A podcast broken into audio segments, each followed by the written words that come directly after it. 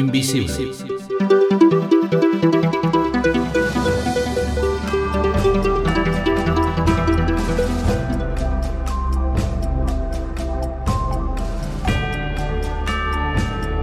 Ciegos en el mundo.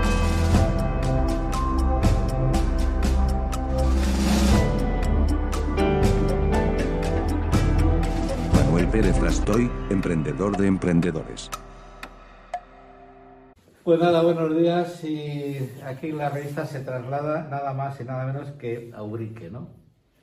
Y aquí a lo largo de, esta tarde y posiblemente mañana por la mañana, pues seguramente que con Manuel nos va a enseñar distintas cosas de su gran obra de arte y para eso también nos ha acompañado Manolo Tejudo, eh, habitual Colaborador. colaborador y tertuliano de la revista, que va a ser un poco el que va a llevar eh, las riendas de, de esta entrevista eh, con Manuel, ¿no? Y nada, Manuel, pues aquí nos vas a enseñar. Este es el museo que supongo Esta es que- una exposición y taller a la vez. O sea, tengo taller y exposición. Aquí hago todos los trabajos que yo realizo y luego el la exposición está para todo el que quiera venir a verlo. Aquí doy talleres a los niños de los institutos, de los colegios. Vienen por grupos de 20, 25. No quiero que vengan más de- juntos porque Claro. para que yo, hombre, pueda explicarle puedas adecuadamente. controlar y- Sí, sí. Entonces vienen con sus profesores, yo le explico todas las cosas. Primero le hago, mm, le pregunto si conocen la Organización Nacional de Ciegos. La mayoría los conocen, lógicamente, que la ONCE es muy, muy famosa, afortunadamente. Y entonces, después de, de explicarle más o menos lo que es la ONCE, le hago una, una, eh, eh, una demostración de cómo escribimos, cómo leemos, y, y- y toda la historia. O sea, le- le- le- yo le hago una fotocopia del sistema Braille, o sea, del alfabeto Braille, en vista, lógicamente, para que ellos me sigan a mí y yo les voy explicando lo que es el alfabeto Braille, cómo escribimos, cómo leemos. Claro. Le hago una demostración en la Perkin, que la tengo ahí. Eh, También se la hago en la pauta, para que vean los comienzos que, se- Sí. Claro. que tuvimos ¿no? de, escritura. Un montón de años escribiendo con el punzón. Efectivamente, que ya ahí ahí lo tengo, ahí lo tengo. También, bueno, eso lo tengo aparte, pero la Perkin está ahí, claro, la Perkin ha sido una cosa maravillosa, ¿no? Y después de toda la explicación que ya les doy de la 11 y también de cómo leemos, cómo escribimos y toda la historia, ya le empiezo a hacer una demostración de cómo comienzo yo mis trabajos. Y entonces ellos ya precisamente están muy atentos, por cierto, que dicen, los profesores cuando vienen aquí dicen, qué calladitos estáis aquí. Y cuando estamos allí, claro, le llama mucho la atención todo lo que hay aquí, lógicamente, ¿no? Y están por lo menos, bueno, están, ya te digo, a veces eh, dice que nos tenemos que ir, que es la hora ya de, de- para, para Claro. cerrar el colegio. Claro. Y no, porque los niños vamos, incluso algunos repiten, ¿eh? Mm. Algunos repiten la historia porque les gusta. Y luego ya van a las madres y nada, le explican toda la historia de que han visto aquí, en la exhibición, en fin, y muy bien, muy bien. Yo encantado y ellos también. Claro que sí. Y encantado estoy hoy también de vuestra presencia, por supuesto. Es un orgullo que vengan estos grandes amigos, aunque no conozco a, a vosotros dos, pero para mí es como si os conociera. Sí, y sobre Claro que todo sí. el, el querido amigo Vale, de, sí. de- de siempre de Manolo, Manolo Cejudo Pinillos. Y esas son de techo. Esas son todas de techo. Unas solo alumbran para arriba, otras para abajo. Las hay de cuatro bombillas, las hay de dos, de una. Claro. Y precisamente yo tengo un piso en Sevilla que la- las lámparas que hay en el techo son de estas. Precisamente. Pues Cuando, cuando quieras nos enseñas ¿Vosotros eh, sabéis lo que es una cizalla? Esa la quiero yo ver para cortar esto, ¿no? Sí, esta, esta es una, es una cizalla industrial, porque hay Ah. otras que son pequeñas que las tengo por aquí, porque como yo también voy, bueno, he ido a varias exposiciones internacionales de papiroflexia. Ah, aquí la veo. Por ejemplo, por ejemplo, he ido la primera que fui fue a Valencia en el 2006, luego fui al Escorial en el 2007, a Sevilla fui a otra en el 2010. Esas son, em, son, son convenciones internacionales de papiroflexia, que vienen gente de todo el mundo.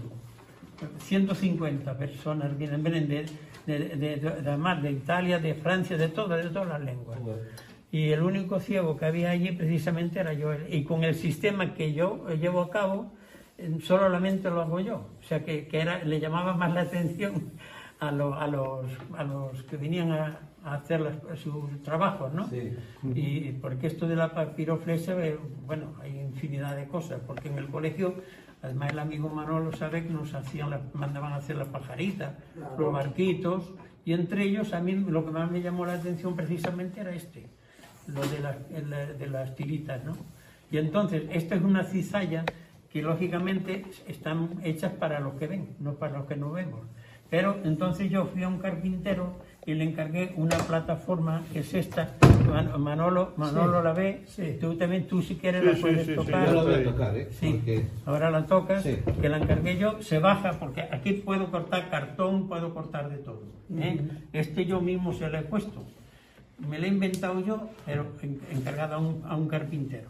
Entonces, ¿qué pasa? Para poder poner, o sea, para poder cortar el papel, el que ve lo mete y lo corta porque ve ahí donde puede estar, ¿no? Sí. Entonces yo he hecho distintas reglas, distinto tamaño, para, si quiero cortar las tiritas más estrechas, le pongo una regla más ancha. Y si quiero cortar las tiritas más anchas, pongo una, una regla más estrecha. Entonces me las he inventado yo también. Eh, mira, Manu- ¿tu, tu nombre cuál es? Julián. Ah, Julián, hombre. Tengo yo un, un sobrino que también se llama Julián. Y le tengo puesto en braille también el número, ese es el número 2, por ejemplo. Tengo del, del 1 hasta el 9. Le voy a quitar dos tiritas de estas, Sí, sí. a ver si me acuerdo de hacer los capullos estos, ¿eh? Ah, si quieres te doy ahora. Ah, bueno, eh, ¿tienes seis tiritas? Estoy cogiéndotelas. Ah, vale, vale. Ah, que tú también sabes hacer esto. Bueno, sabía. O sabías, bueno, yo, yo que también sabía, pero No sé si me acuerdo.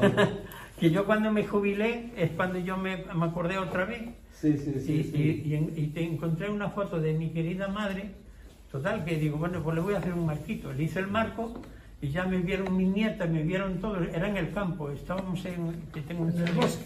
en el bosque, que tengo ahí un chalet, ¿no? Claro. Y me dice, abuelo, esto está muy bonito, ¿por qué no hace más cosas? Digo, bueno, pues empecé a hacer, a- empecé a hacer yo que sé, lámparas, camiones, autobuses. Sí. Y ese mismo año, en septiembre, empecé en julio, ¿eh? Sí. Y ese mismo año, en septiembre, nos fuimos a Valencia ya a una convención internacional de papiroflexia. Porque vimos las noticias y yo me puse en contacto con precisamente a los que llevaban a cabo eso. Sí. Y llamé a Valencia, a la que por cierto tengo cierto una amistad ahora muy grande eh, con ellos, ¿no? Con todos, con todos. Eh, esta se llama Belén Garrido Garrido y, y precisamente ella vive en Valencia, es profesora ahí, pero es granaína, es de Granada, ¿no? Y tenemos un contacto permanente ya de... Total, que llamo allí y le digo, mire, yo quisiera desplazarme a, ahí a Valencia para porque yo trabajo en la papiroflexia y dice nos pueden mandar una muestra de en fin no sé cómo lo hizo mi nieto y le mandó una muestra y dice vale vale pues nada. Esto fue ya digo en julio y en septiembre es cuando nos fuimos ya cogimos el coche mi hijo mi hijo que entonces Ali era menor de edad todavía no tenía carnet y, y cogimos el coche todo todo el material que tenía yo de lámparas camiones todo eso nos lo metimos en el coche, una furgoneta, y nos fuimos para Valencia. Y allí estuvimos, haciendo, bueno, aquello fue un éxito grande para, para mí, por supuesto, claro, al desconocer toda la historia.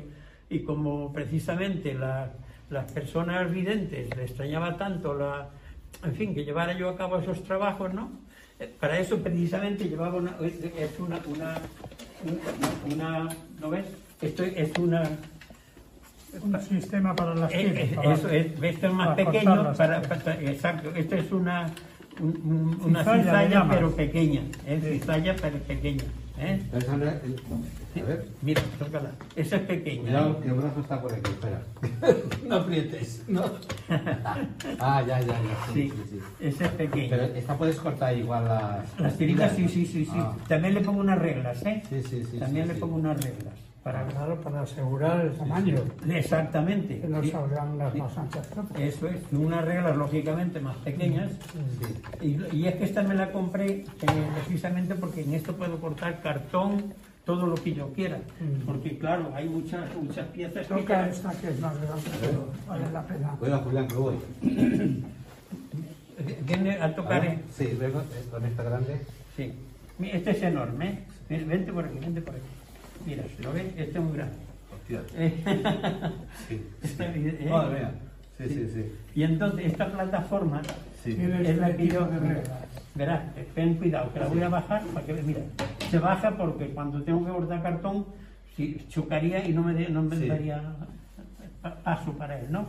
Esto se cierra, se coloca aquí, ¿eh? aquí encima de la mesa, un momentito, ahí, ahí está, ¿eh?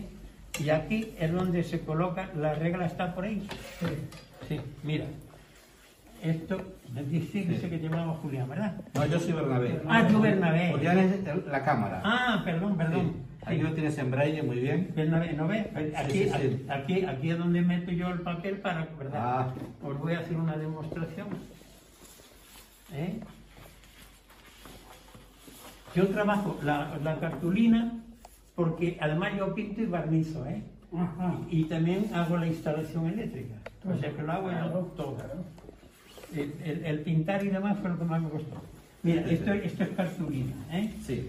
La cartulina tengo la ventaja de que no hay que pintarla, ¿no? Eh. Ahora, la- la- lo que es el papel braille, porque es más, a mí me mandan revistas, bueno, de Jerez, por supuesto, de la ONCE, de Sevilla, y la parte que yo cuando leía también, bueno, es que eso ya no lo hacen ahora en la imprenta. Y tengo ahí revistas, tengo un libro de todos los colores, en braille, ¿eh? Mm. que me lo mandan para que yo lo recicle. ¿sí? Entonces, mira, aquí esto se mete el papel por aquí. ¿Eh? Mira, por- Sí. por aquí debajo, Ajá. sí. Ah, ¿Esto qué Esto es? es un doble folio. Ah, ya lo has hecho. Esto la... No, estoy, no, estoy en ello. Ah, perdón, Eh, perdón, perdón. No, no, estoy en ello yo. Ah, claro. perdón. Sí. Mira, es, es un doble folio, efectivamente, mira. Si me, perdón, vamos a ver. Vaya, hombre. No, por abajo, así, así.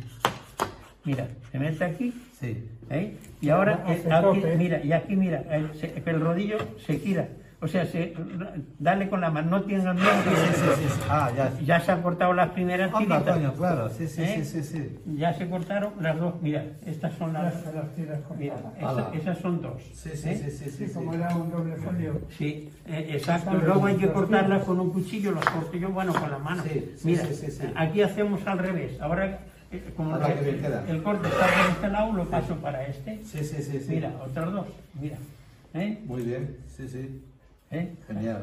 O sea, que una vez que ya está asegurado el- Exactamente. Si yo, la cartulina, pues le puede pasar la... efectivamente, se La pasa el rodillo. La veces que quieras. Sí, sí, sí. sí. Entonces, esta, esta es la número dos, la, o sea, la, la regla número La dos, regla. que la quiero cortar más, más ancha. Entonces, digo, perdón, que sea más ancha, como he dicho. Sí, esta es un poquito más estrecha que la que cogí antes. A ver. Sí. Ah, no. Sí. Mira, Más es- estrecha. esta, ya, esta regla es, más, es mucho más, o sea, más estrecha. Sí. Entonces aquí saldrán, lógicamente, las tiritas mucho más anchas. Ajá. ¿eh? Sí, sí, Dependiendo del trabajo que vaya a realizar, mira, Tiene que, de folio en folio puedes meter varios. No, no, no, no, solamente uno doble. Es mejor, es mejor. Ya. Se pueden meter varios, ¿eh? Pero el corte no es igual. Ya. ¿Sabes? ¿No ves? Esta ya es más ancha. Ah, claro. Sí, ¿Te das cuenta? sí, sí, sí, sí, ¿Eh? O sea que depende del trabajo que vaya a hacer. Mm. pues la Usa una regla u Una otra. regla u otra, sí, efectivamente, así es. Sí. No, y el sistema está bien porque no tiene riesgo de, de, que, de que te pille. No, Ah, no, no, no, no, es, Es difícil. Es muy difícil. No, es que la que yo tenía era que, que bajaba la cizalla. Ah, no, no, eso es una guillotina. Ah, coño. Ya. Eso se llama guillotina. Ya, ya, ya, ya. Esa es peligrosa, eso te Claro. puede cortar hasta la cabeza. Ya, ya, ya. Pero esto no, esto girando, simplemente Sí, sí, girando el bien. rodillo, Sí, sí. para un lado, para el otro, ¿no? Mm. Y corta y ya está. Sí, sí. sí, sí. Pues nada, esto es una, una Muy bien. ¡Ah, la rolillo! Sí. Sí, señor. Sí, señor. Bueno, pues ahora, ahora os voy a hacer una... Hace mucho que no veo a, a Juan Francisco. Ah, pues nada. Porque este año no, no, no se animó No, eso me ha dicho que no había sido a la, a la fiesta de a la fiesta de Santa Cecilia. Cecilia, efectivamente. Yo sí. tampoco porque se me planteó en casa que venían unos operarios Ajá. y que no habían avisado a, esa misma mañana que iban a venir. Entonces, claro, ya no. Ya no pude ir. Primero la obligación que la devoción. Sí, pues, pues precisamente no hace mucho estuvieron aquí Ah. porque no sé si te enteraste, que seguro que no, que falleció Maripili. Sí, sí, sí. La de sí, Guillermo. de, la de Guillermo Canelo. Sí. Exactamente. Sí, sí, me lo dijo Paco Somoza y Ah, sí. ya lo llamé yo. sí. Ah, con Somoza tengo yo también. Que por cierto también estuvo en el entierro. Entonces Ah. ellos vinieron de Madrid y yo me fui, Ah, mira, con y yo me fui con mi nieto, también Sí. me fui a, allí al entierro porque la amistad era muy grande. Claro, a veces del sí, colegio de. Pontevedra, A ver. igual que contigo, con Kiko, en fin, y otros más. Eh, con, con el amigo Samuel eh, Rodríguez Fontecha, ¿te acuerdas? Sí, hombre. Sí. Oh, hicimos la armonía juntos, Mm. hay que ver. Y también murió Con el mucho. Franco. ¿Eh? Sí. Con el maestro También Franco. fuiste alumno de Franco. ¿Eh? ¿Fuiste alumno del maestro Franco? Sí, sí, sí, Ah, sí, Sí, también, superior sí. de piano. De piano, de piano, sí, sí. Y del señor Rincón, Ajá. Claro. ¿os acordáis, no? Hombre, fue mi profesor de, de piano, porque yo como hice solo hasta quinto, Ah, pues fue todo con... claro. puntuales. Es, es más, como yo entré muy mayor al colegio, como que me quedé ciego a los nueve años, pero como no, no sabíamos que existía en colegio ni nada, y fíjate la mala sombra que ocurrió para que yo me enterara lo que es la vida, ¿eh? Que yo me enterara de que había colegios de la ONCE, porque yo soy de una aldea de Galicia donde esto pegó se Cerca de- enteró. de San Ciprián, San Cibrao, un gallego. Sí. To- Total, que cogí... La aldea se llama San Sibao, pero ¿Cómo? es cerca de Viana do Bolo. Sí, de Viana do Bolo. Viana San. San Ciprián se llama el pueblo. En gallego, San Cibrao. Viana do Bolo está un a dos kilómetros y medio de Viana. ¿eh? Total, que entonces resulta que un, un amigo mío se cayó de una bicicleta y se mató. Ahí va. Eso en Viana, ¿eh? Fíjate lo que, es, lo que es la vida, ¿eh? Total, que ya ves, bueno, hablando de mí, mi padre murió un 28 de mayo del 47 y 15 días después estallé yo la bomba. Fíjate tú el panorama para mi madre. ¿no? Madre Dios. Bueno, total, que fuimos al entierro, al velatorio de, de, de- de este querido amigo mío, que era como yo, de nueve añitos. No, entonces tendría, no, tendría ya doce, ya doce. Yo tenía doce y el doce, efectivamente. Y había un señor allí, le dice a mi madre, ¿su hijo qué pasa? ¿No ve? Dice, no, no, no ve, no. Dice, nada, dice, nada. Dice, ¿usted no sabe que hay colegios de la ONCE donde estudian de todo, hacen carreras? Y mi madre, que la pobre estaba con, ya ve, viuda y todo eso, dice, no, no, yo no me separo de mi hijo. Y yo le digo, mamá, que yo quiero ir a ese colegio, mamá, que yo quiero ir a ese colegio. Y menos mal que cedió. Y este señor empezó a arreglarme los papeles y gracias a él, pues me, me fui al colegio de Pontevedra. Lo que pasa es que yo tenía cerca de 15 años cuando entré allí. De manera que tuve que espabilar mucho porque yo me quedaba los veranos y todo a estudiar. A estudiar. Y don, don Juan Vicente Molina iba a darme Hombre. clases a mí de piano. Molina, sí. Sí, señor, que era aragonés. Sí, sí, sí. Y, y- y luego en Madrid, el señor Rincón me iba a dar clases a mí también de piano en verano, ¿eh? Fíjate. Una vez a la semana me ponía los deberes Mm. y, bueno, estoy haciendo el, el capullo, digo, perdón, A la vez. el, el- a la vez, eh, no- bueno, vosotros sabéis cómo es, pero a lo mejor, Julián, para- ¿no? Sí, sí, sí, Para sí. Julián. tú y- sabes también cómo va esto, ¿no? Sí, lo veía hacer en el colegio. Ah, vale, vale, Lo vale. veía ya los chavales trabajando. Ajá. Una época que les dio por Entonces, hacer tú- tú cualquier, ves- pa- cualquier papel que cogían, lo hacían tiritas y se ponían Sí, a ¿no? hacer cosas. Que, sí. que yo las primeras tiritas que hacía era cortada con navaja, ¿eh? con navaja, que eso era muy lento. Y no, no era con la exactitud que Ahí lógicamente, está, que no era tan. como salen exacto, ahora. Ahora salen exactas, exactas, ¿no? Claro. Tenían unos rebordes y eso. Sí, sí. Y precisamente al, el, al querer cortar, pues oye, que no salía todo tan. sí, pre- precisamente el marquito que le hice yo a mi madre, ese era cortado a navaja todavía. Y luego ya, ya eh, un, un- mi nieto miró no sé qué en qué sitio, dice, mira, venden aquí a través de, de, de internet, venden unas cizallas, te compro una, digo, venga, vamos a cortar una. Un momentito, voy, voy a hacer la flor y ahora seguimos. Un momentito. Yo te estoy, estoy intentando hacer otra, ¿eh? Cuidado. Ole. Que, que no sé yo. Hostia, espérate que me sobra aquí. Oye, mira, no sabía que tú, qué bien, qué bien. ¿Tus escudos también lo aprendiste o no? Sí, sí, sí. Claro, y, Kiko y todos. Yo hice también muchos joyeros para Sí, ah, joy- regalar por allí a las chicas. Sí, eso. sí, joyeros, porque hay joyeros Y de marcos para cuadros de fotografías un montón. Sí, sí, nada. Yo ahí, aquí hay joyeros, hay portalápiz, hay vacía bolsillos, hay lámparas, hay camiones, hay autobuses, hay un todoterreno ahí, Ostras, eso hay que verlo ahora todo, sí. ¿eh? Luego iremos grabándolo. Sí. Hay un todoterreno ahí que eso me costó trabajo de hacer, pero además yo no tenía, dice que se parece a un, a un, a un coche alemán, un Jaguar o algo así le llaman. Y dice, Jaguar es, es de Inglaterra. la- no, me han dicho que era alemán ese, ese coche, no lo sé. Sí, sí, y, digo, digo- dice, ¿y tú cómo te imaginaste? Si tú no lo viste, digo, no, me salió a mí así, ya está. Mira, esta es la flor. A ver, Mira, te la cambio. mira. A ver. A ver, enseña la cámara. Mira, esto es lo que me acordaba yo de algo. Ah. A ver, sí, sí, la sí, sí. cámara. Ah, mira, Mira. tú- muy bonito, muy bonito esto, sí señor, hombre. Pero de esos tienes también, ¿no? Sí, Eh, sí, sí, sí, sí, sí, claro. sí, sí, sí. Ah, mira esta, ostras, esto es que Esta tiene. es una flor. Sí, sí, sí, sí. Pero Mira. esto que has hecho, esto es muy bonito también, ¿eh? Ah, sí. Sí me acordaba, ¿eh?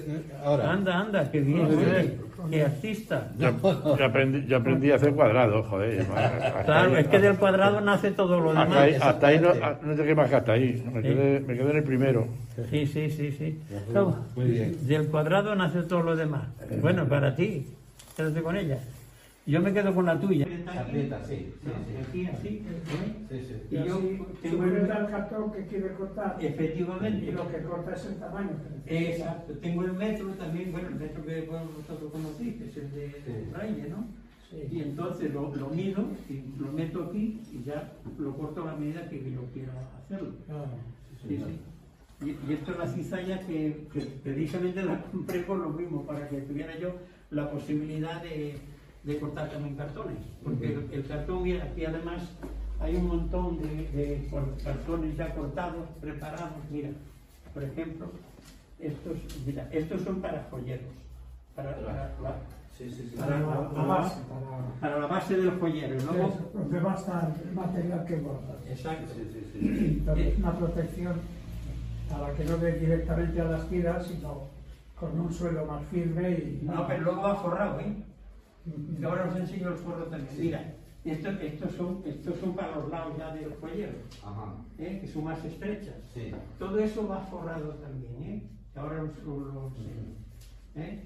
Dependiendo lo que vaya yo a, a, a- a- a forrar o a hacer, pues son... ¿No ves? Esto, por ejemplo, es aquellos tamaños más. Exacto, pero e- esto, esto ya son para... para Los cuadros. Eh, sí, no, est- estos son para joyeros también. Mira, ahora por ejemplo, mira, eh, esto es un tresillo, ¿eh? Mira, mira, este es un tresillo. Es- Este es un, es un, es un sillón, o sea, un, sí, sí, sí, un sí. sillón pequeño. Sí, este- Este es la La mesa, mesa, la sí. mesa. este es la mesa, este es otro sillón Sí, sí. y este Y es el fondo, sofá. El sofá. Ese es el sofá. Esto está hecho con papel braille, pero sin, sin escribir. Sino, Sí. Y, y va también pintado. Y como veis, también le da una, una fuerza tremenda, ¿no? Ostras. Sí.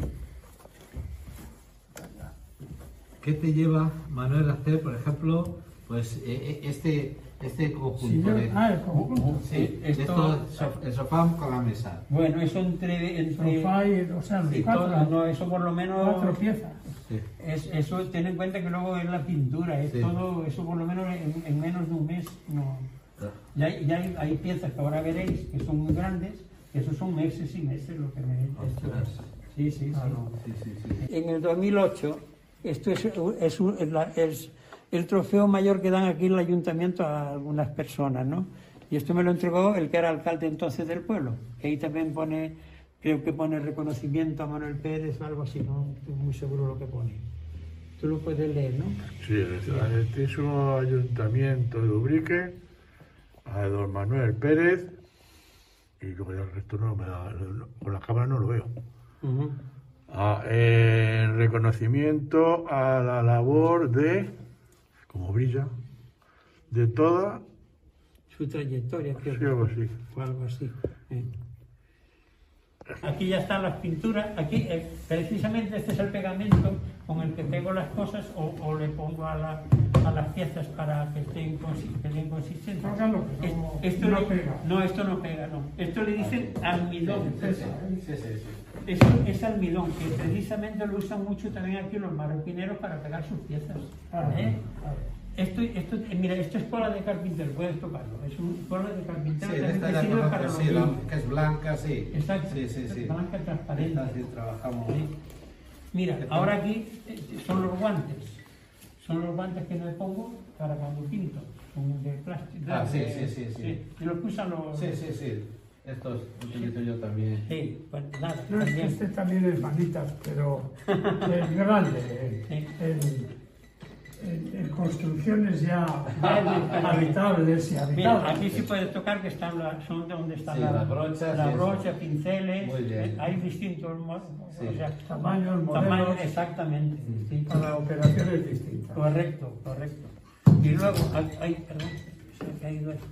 Mira, entonces esto es la pintura, para yo distinguirla, tengo, por debajo le tengo puesto un letrero. Ah, muy bien. Claro Para sí. no equivocarme. Claro, sí, sí, ¿eh? sí, sí. Se lo pongo debajo porque si lo pusiera en el lado, con la pintura si se derrama, también Sí. más- Claro. los puntos no, Sí, sí, no, sí, lo- sí. no lo dejarían forma, ¿no? Claro. Entonces, es que muchas veces, claro, cuando vienen también los niños, dice, ¿cómo, ¿cómo sabe la pintura que usa? Claro. Y ya le digo, mira, esto es el rayo, como ya previamente le había dicho cómo leemos, ¿no? Sí. Claro. Y dice, ah, sí, sí, sí, ea. Sí, señor. Ahora vamos a ponerlo. No, para ellos tiene que ser muy apasionante de ver todo esto. No, no, no, sí, le llama mucho la atención. es que- Bueno, vamos a ver, Manuel. ¿Desde qué año estás jubilado? Has dicho, es reciente, ¿no? Desde 1900, me jubilé el 17 de abril de 1998. Mi cumpleaños. 98, 98. Sí. Mejor eh, jubilación imposible. Que por cierto, si Son queréis, 24 años, ¿eh? si queréis os cuento de por qué me jubilé. Yo es que, hombre, debido a, a, a mi em, trabajo que tenía muy agobiante, porque yo digo que tenía tres trabajos. Tenía el trabajo de la 11, el trabajo de- del 12 y el, el trabajo del 13. O sea, 11, 12 y 13. Sí. La 11 era, es la 11, lógicamente. La 12 eran mis máquinas recreativas. Y la 13 eran los bares. Sí. Yo, lógicamente, tenía todo el día cubierto. Yo no podía, es más, no podía ni venir a comer a casa. Porque salía de la 11, cogíamos el coche y nos largábamos a los pueblos. Porque por la tarde había que volver a la 11. Claro. Entonces tenía que aprovechar el trayecto que había entre la una de la, de la, de la tarde hasta las 7 u 8, creo que era cuando se abría por las tardes entonces, ¿eh? estoy hablando. Y entonces tenía que aprovechar para irme por ahí, entonces no venía ni a casa, sino que nos íbamos a un bar, tomábamos un consomé y una tapita y para, la- para adelante, ¿no? Y de ahí, de ahí nació todo el que yo me jubilara en 1998, pero previamente a eso, porque yo no me quería jubilar y me quería jubilar, las dos cosas.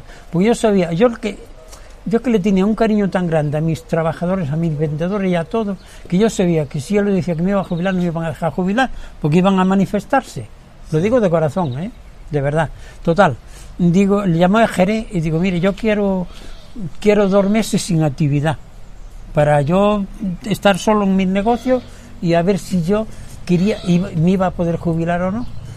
Total, Para pasan comprobar tu exactamente, forma de- exactamente, para ver cómo sin la obligación pero fuera de la 11, ¿eh? Era para ver fuera de la 11. Total, que llegan los dos meses, uy, digo, no, no estoy conforme. Pedí un mes más, un mes más de sin actividad en la 11. Ujú.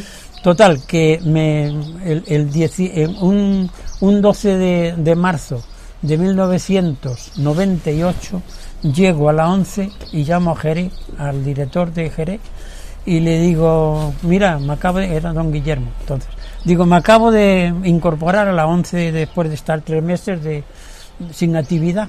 Y dice, ¿qué es lo que quieres ahora? Digo, que me quiero jubilar. Dice, ¿tú estás loco? ¿Cómo te vas a jubilar? Digo que sí, que me quiero jubilar. Dice, no tiene la edad, no me importa. Yo lo siento mucho, pero me quiero jubilar. Me dice, mira, que no se entere nadie de que te vas a jubilar. Dice, no puedes esperar hasta junio. Digo, no, tiene que ser ya, porque mi decisión estaba tomada. Sí. De manera que entonces dice, oye, pero que no se entere nadie que te vas a jubilar. Mi hija estaba trabajando en Jerez, mi hija Lucy, la que mañana Sí, conoceréis. sí. Y dice, a través de tu hija, traes, trae la solicitud de tu jubilación. Que no se entere nadie más que tu hija, eh, eh, tú y yo. nada más. Total, que ya presenté todos los papeles, ella los llevaba, ella los traía, yo los firmaba, y ya el 17 de abril era cuando ya me, me dieron la, la posibilidad de hacerlo, ¿no? Y ese mismo día, al, al auxiliar que tenía yo aquí en Ubrique, le digo, mira Jesús, que me jubilo. Dice, ¿a loco? ¿Cómo que se jubila? Digo, sí, mañana ya no vengo a trabajar. Y dice, ¿pero cómo va a ser eso? Oye, te juro que saltó de llorar, ¿eh? Porque yo siempre he tenido, de verdad lo digo, no es porque lo diga yo, ¿eh? Eso con los trabajadores y con mis vendedores, muy, muy, muy, muy cariñoso, muy, yo qué sé. De hermandad, claro. Como os he dicho antes, para mí los vendedores son los pilares de la once, ¿no? Y entonces dice, pero no, que sí, que sí que me jubilo.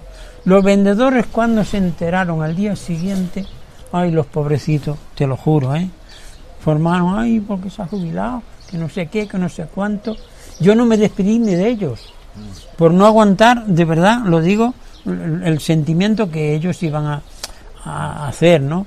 Está feo que os diga ya todo eso, porque eso no es, no es que lo diga yo, pero es que a mí los vendedores me querían mucho.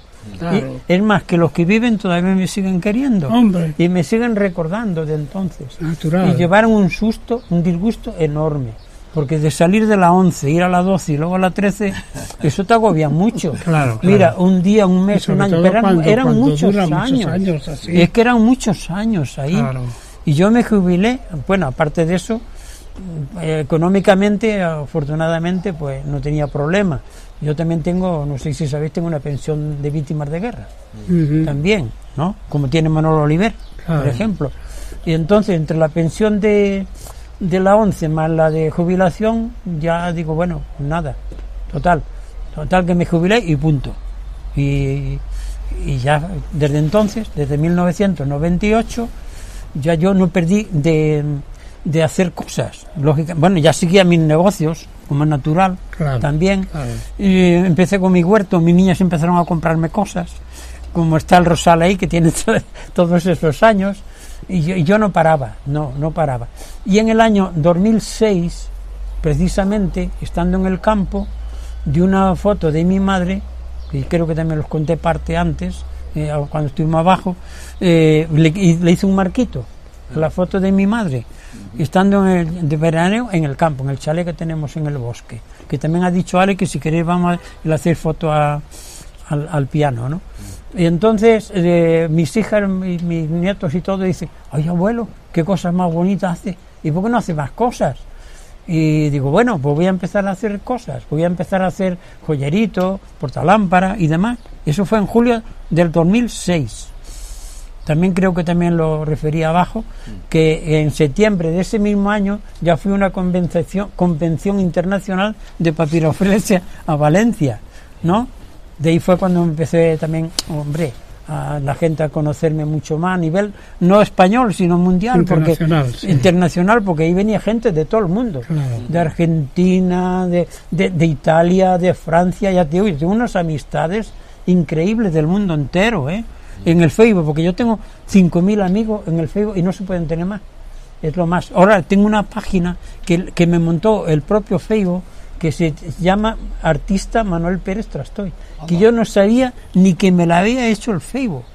Resulta que un, un día mirando y demás, eh, me dice eh, mi hija, una hija que tengo que es profesora en San Lucas de Barrameda, dice, papá, tú tienes una página, tú te has hecho una página que se titula Artista Manuel Pérez Trastoy. Digo, no, yo hija no tengo ni conocimiento.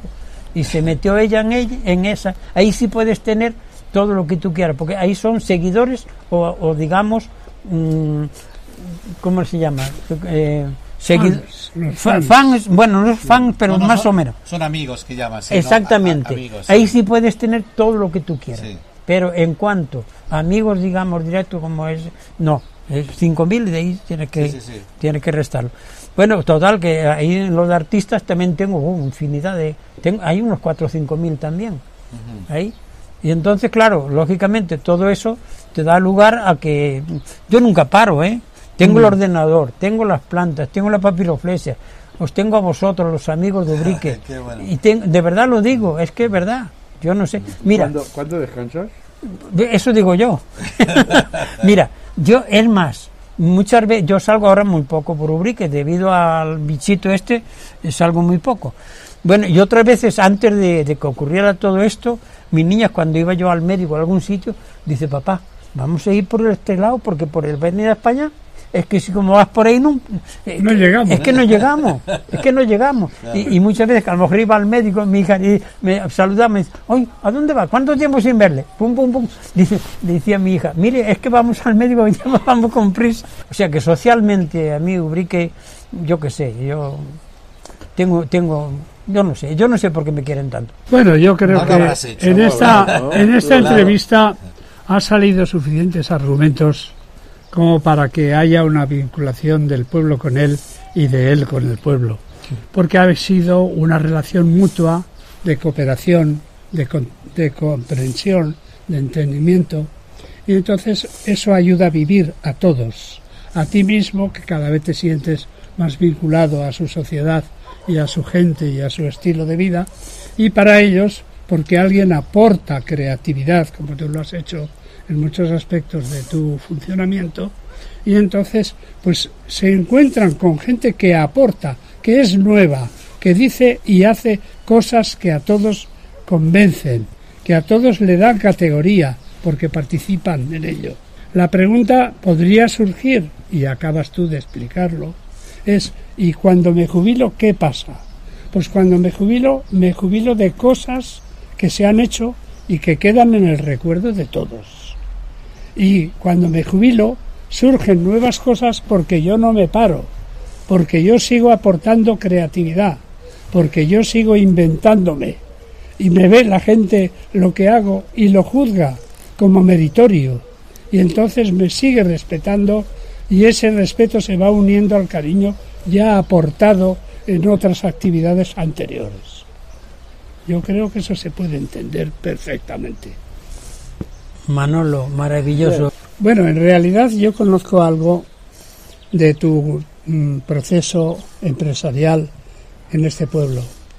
Pero a mí me gustaría mucho empezar por el principio, es decir, ¿cómo se te ocurrió o a quién se le ocurrió que tú podrías desarrollar tus habilidades manuales y de conocimiento en el ámbito de, la instalación eléctrica y sus consecuencias urbanas y, y empresariales, como finalmente tuvo lugar con tu emprendimiento de eh, meterte en el tema de las máquinas tragaperras que fueron instalándose en bares fundamentalmente, en otros sitios de concurrencia pública importante y entonces estas máquinas pues eran explotadas por personas que conocían el ámbito y que se encargaban de su mantenimiento como es lógico.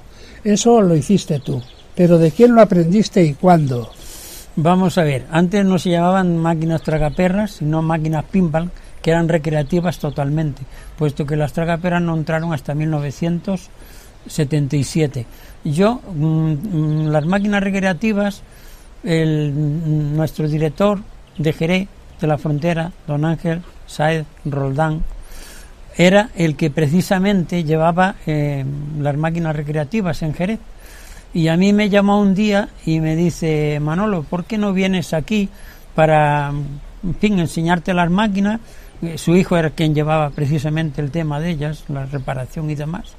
Y total, que me fui a Jerez y vi una, me llevaron a un bar, abrieron la máquina y claro, porque don Ángel Sáez sabía que a mí me gustaba la cuestión de electricidad. Yo veo la máquina abierta y digo, uff, madre mía, esto yo qué sé, tantos relés, tantas bobinas, tantas láminas y demás. Y digo, bueno, total, yo me hice un socio. Digo, hombre, por lo menos el socio ve y podrá llevar a cabo todo ese laberinto, ¿no? Entonces mm, me di- le digo, don Ángel, venga, vale. Y en el año 1965, el 5 de marzo, entró la primera máquina en Ubrique, que era un tocadiscos, que eran los discos que entonces ponía toda la juventud. Es, lo que había entonces. Jukebox me parece que se llamaban aquellos. Sí, aparatos. había distintos modelos. Y total, que llegó la primera máquina a Ubrique, un tocadiscos, iban a los bares, que, que entonces cuando había otras distracciones, aquello fue un éxito tremendo. Eso fue, como he dicho anteriormente, el 5 de marzo de 1965. Tenía a mi hija Conchi recién cumplidos 20 días, totalmente. ¿eh? Total, que entonces vi aquel éxito ya en esa máquina, al, otro, al- a los dos o tres días o cuatro o cinco, me traigo otra máquina, también toca disco, a otro bar de aquí de Ubrique. Empezó otra vez, boom, boom, madre mía, digo, ea. Entonces ya empecé también con las pimbas, o sea, las máquinas recreativas, no las de tocadiscos, sino las pimbas. También las monté en otro bar y aquello fue creciendo, creciendo, creciendo, de manera que ya fui poniendo máquinas en el pueblo, ya, ya los bares, primero iba yo a ofrecerlas, y diciendo, no, mire, tiene este interés, eh, que es por ciento, la luz eh, hay que pagar la parte, se le paga, total, que fue creciendo. Pero no solamente en Ubrique, porque Ubrique ya se pobló de todas las máquinas en los bares, sino que me he ido a la, a la, a la sierra, por ejemplo, al bosque, Prado del Rey, Villamartín, a todos esos sitios a instalar máquinas. Al principio la gente no, te- no tenía ni idea de lo que era una máquina recreativa y yo le decía todo lo que había, lo que no había, los tocadiscos, que eso eh, la juventud iba mucho a bailar a los bares. Es más, que de hecho en Ubrique se montó un bar con, con, altavoces y todo por todo el bar y hacían baile. Sí, efectivamente. Bueno, total, que aquello siguió el éxito de manera que tuve que desplazarme a todos los pueblos, de no solamente de, de, la parte de Cádiz, sino de, de, de Málaga, Ronda, Cueva, Cueva eh, eh, El Burgo, eh, Cueva del Becerro, a todos sus sitios. Fui montando máquinas yo por todos los sitios. Tanto ha sido así que he tenido más de 300 máquinas montadas en los años 80. Entonces eran todas máquinas recreativas, no tragaperras. ¿eh? Que las tragaperras, como he dicho anteriormente, entraron en 1977. Que esas son las que ya precisamente empecé yo a- Daba premios. a, a dar premio, efectivamente. Lo otro era totalmente recreativo, totalmente. Y entonces, como he dicho anteriormente, monté un socio para que me aliviara, en fin, a- los arreglos de las máquinas. Pero resulta que, que el que arreglaba las máquinas no era él, sino yo. O sea, él era evidente, él tenía sus ojitos, yo no. Sin embargo, no tenía mucho, digamos, yo qué sé, o a lo mejor no, no tenía suficiente ánimo de, de arreglar las máquinas. Total, digo, bueno, como yo no, yo no sé arreglarlas, pero voy a intentarlo. De manera que el hijo de don Ángel Sáez es el que precisamente me enseñó a arreglar las máquinas. Él venía aquí, es más, una habitación que tengo abajo de mi casa, le decían las niñas, la habitación de Angelito, porque dormía ahí, estaba aquí tres o cuatro días para enseñarme a mí cómo arreglar una máquina, cómo soldar un cable, cómo arreglar un- un- un- un- unas láminas. Totalmente, total. Que de hecho, este, este, este socio que yo cogí, luego cogí un bar también, perdón de redondear sobre lo mismo, cogí un bar en 1968 y tenía mis camareros, como es lógico, y también estaba él, como, como, como hombre, que era socio mío, ¿no? Pero resulta que el que iba al, al bar, al bar Avenida era yo. Yo me levantaba a las 3 de la mañana, porque el bar lo abríamos a las 4. Y él, pues no estaba nunca. De manera que yo cogí y digo, lo siento mucho, pero de socio nada. Así que tú por un lado y yo por el otro. Y me quedé solo, ¿eh? Me quedé solito. Sin es más, tenía coche y me quedé sin coche, porque se lo di a él. Digo, el coche para ti. Pero yo, no, en estas circunstancias, prefiero estar solo que mal acompañado, ¿no? Así que seguí solo con mis máquinas, él se llevó su parte también, y yo seguí así. Y entonces ya cogí a, uno, a un muchacho muy joven, recién cumplido los 18 años, y le digo, oye Rafael, ¿tú quieres trabajar conmigo? Dice, yo sí. Dice, ¿tienes carnet de conducir? No. Digo, yo te lo pago. Venga, apúntate. De manera que sacó el carnet y compré otro coche. Y de ahí es el que me llevaba ya a todos los sitios. A Villamartín, a Ronda, a Cuevas del Becerro, al Burgo, que eso, es, como os he dicho anteriormente, pertenece a Málaga. Y de ahí ya no, no fracasé en absoluto, sino que mi empeño y mi tesón, con perdón de darme alabanzas a mí mismo, ¿eh? de que, que nunca me he acobardado frente a todos esos inconvenientes. Y lógicamente la gente al ver un ciego arreglando una máquina, soldando y demás, dice, es más, mira, a mí se me ponía la gente rodeado en las máquinas viendo cómo yo arreglaba las máquinas. Y escuchaba un murmullo, dice, este hombre se hace el ciego, este hombre ve, este hombre ve. Y, y- y- y- y yo me ponía tan nervioso con todo aquello que entonces cerraba la máquina. Digo, me perdonan un momentito que voy a buscar una pieza. Era mentira. Para que, para que se fueran un poquito y me dejaran tranquilo. Di- di- di- un momentito que voy a buscar una pieza, ahora vuelvo. Pero de verdad lo decían. Y yo escuchaba ese murmullo. No, ese se hace el ciego. ¿Cómo va a, cómo va a soldar? Siendo ciego. Pues sí, lo- bueno, eso era al principio, ¿eh?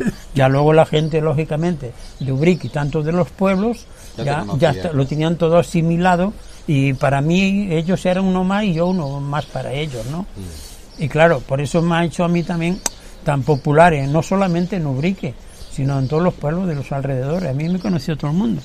Por ahí, el ciego, el ciego que arregla las máquinas. De manera que ya cogía a personas adecuadas, pero no para que me arreglaran las máquinas, sino para que me llevaran a- al sitio donde arreglarlas, por ejemplo, a los pueblos de, de todos los alrededores, no solamente de Cádiz, sino también de la parte de, Málaga, ¿no? Entonces cogí un conductor, ¿eh? y él me llevaba, porque claro, lógicamente yo trabajaba en la 11, pero es que la 11 eh, no solamente tenía que estar yo como es natural, pero yo lo que hacía en mis horas libres es las que ap- aprovechaba para emplearlas en la, en la empresa que yo había montado de máquinas recreativas, Manuel Pérez Trastoy, ¿no? Así que cuando mm, ya mm, em, tenía un trabajador conmigo que era solo conductor, solo conductor, para llevarme a los sitios, también le empecé a enseñar cómo arreglar las máquinas. Y poquito a poco también iban aprendiendo. Luego tuve, como he dicho anteriormente, un bar llamado el Bar Avenida, que tenía yo, claro, traje un encargado para el Avenida y como lo vi que tenía un- unas facilidades muy grandes de, de poder arreglar máquinas también, entonces lo quité de encargado y lo metí también en las máquinas recreativas, que eso era un manitas, por cierto. Le enseñé cómo soldar, cómo arreglar esto, cómo arreglar lo otro y efectivamente, gracias a él a, y a mi esfuerzo también, por supuesto, de enseñarlos, ¿eh? he conseguido que todo este tinglado de empresa Manuel Pérez Tartoy eh, SA pues llevar a cabo ese número de máquinas que tú bien has dicho, más de 300 máquinas en todo lo que era la, la, la sierra de Cádiz y parte de Málaga. Y gracias a todo ese esfuerzo he podido llegar a lo que hoy día afortunadamente soy.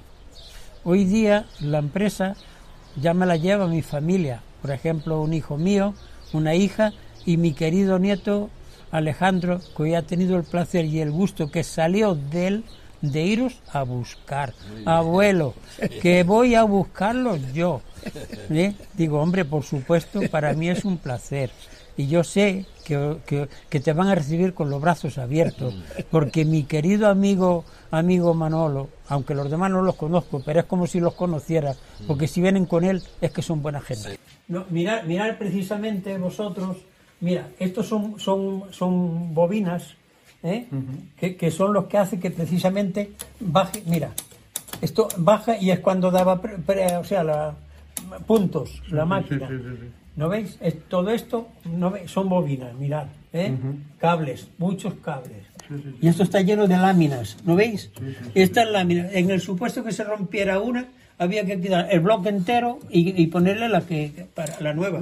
Pero en caso de fallo hay que buscar el tipo de fallo que es y entonces el experto, en este caso Manuel, pues ya va más directamente a la zona donde se ha producido el fallo.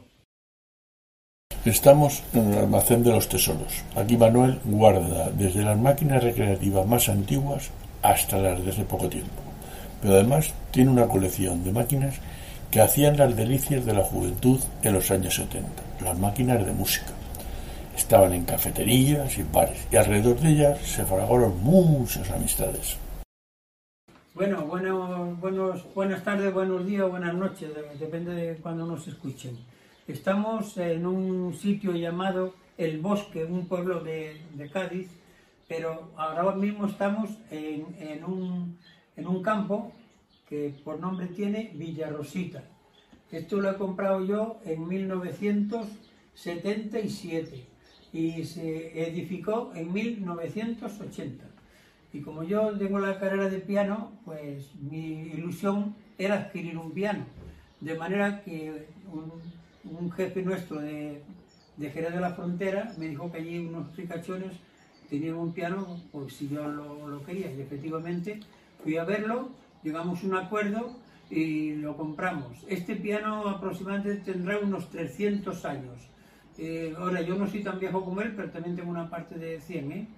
Así que nada, ya aquí estoy con mis queridos amigos venidos de Madrid a hacerme un, un- en fin, yo qué sé, hablar de mi vida, que ellos que quieren saber de mi vida, caramba. Pero bueno, yo con mucho cariño se la cuento, ¿eh? Y gracias a ellos, pues estamos hoy aquí reunidos al lado de este viejo piano, ¿eh? Que suena y todo. Manuel, dale un ver, toque, vamos. hijo. Vamos a verlo. Dale un toque ahí. Es un Oliver, Oliver, sí. la marca Sí, sí, Oliver. sí, señor.